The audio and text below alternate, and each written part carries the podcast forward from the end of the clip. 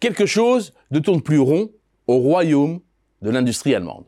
Or, c'est le cœur du réacteur de l'économie du pays, si bien que l'Allemagne se retrouve à la lisière de la récession.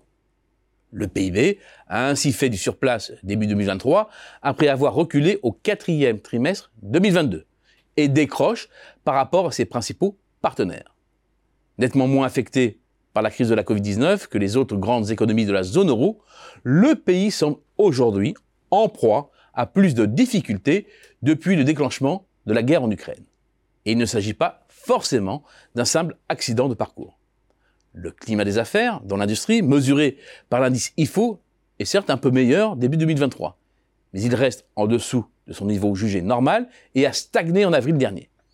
Il est en outre difficile de faire la part des choses, c'est-à-dire de déterminer si cette amélioration relative provient d'un réel redressement de l'activité ou simplement de l'atténuation des craintes en l'avenir à la suite de la baisse généralisée des prix de l'énergie et de la mise en action par le gouvernement d'un plan d'aide massif aux entreprises les plus énergivores.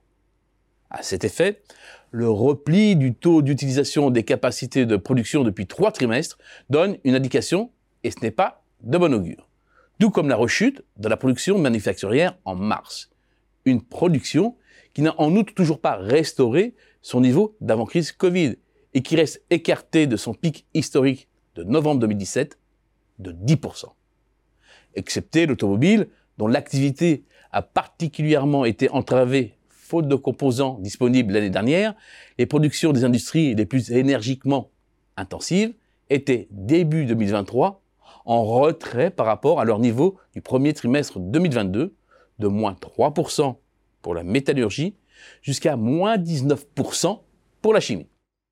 Les cicatrices laissées par la crise ne sont pas refermées que déjà les carnets de commandes dans l'industrie manufacturière, que ce soit sur le marché domestique ou les marchés étrangers, se sont retournés, ne permettant pas d'être particulièrement optimistes pour la suite de l'année.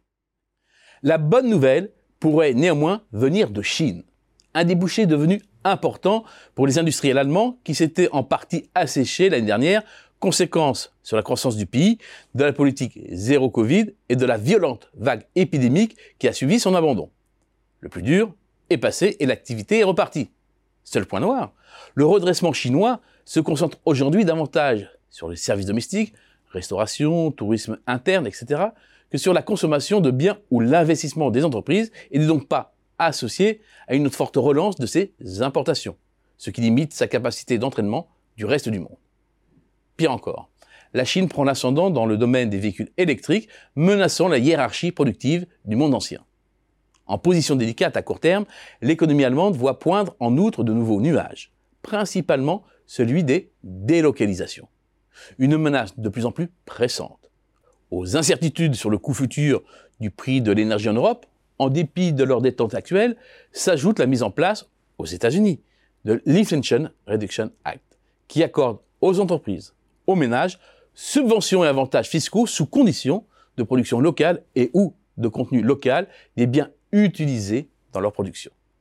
Il faut encore évoquer les effets pervers de la taxe carbone aux frontières de l'UE qui sera progressivement mise en place à partir d'octobre prochain.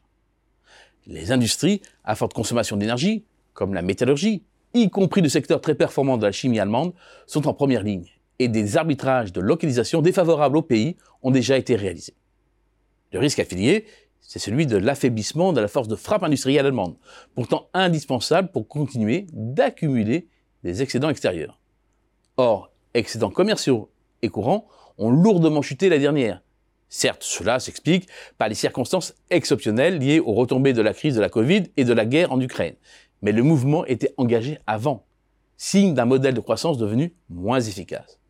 À cela s'ajoute l'accélération du recul de la population en âge de travailler et ses conséquences à la fois sur le potentiel de croissance et le ratio de dépendance des personnes âgées, ce qui rendra le problème du financement des retraites explosif si le pays ne parvient plus à accumuler un maximum d'actifs nets, internes et externes, pour financer les pensions. Coincé à court terme, l'Allemagne ne fera pas plus de 0% de croissance cette année. Et il ne faudra pas non plus compter sur elle les années suivantes pour être la locomotive de l'Europe.